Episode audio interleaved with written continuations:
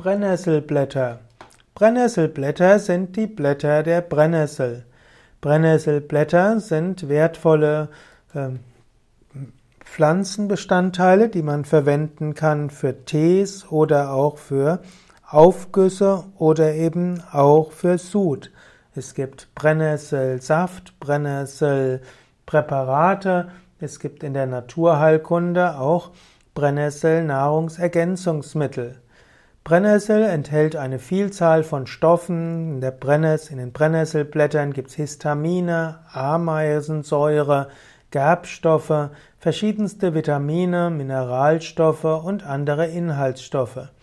Brennnesselblätter stärken das Immunsystem.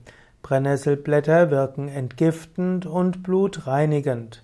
Brennnesselblätter haben auch einen gewissen Bitterfaktor und das ist auch gut für Stoffwechsel, Leber und Galle. Man kann Brennnesselblätter auch einsetzen gegen Anämie, also Blutarmut, auch gegen Diabetes und rheumatische Erkrankungen. Brennnesselblätter sind also in vielerlei Hinsicht anwendbar. Man kann unterscheiden Brennnessel Blätter als äh, normal vorbeugende Maßnahme oder auch als Pflanzenheilmittel. Man kann Brennnesselblättertee ab und zu mal trinken, das ist allgemein gut für die Gesundheit. Man kann auch junge Brennnesselblätter essen und zum Beispiel im Salat mitverwenden.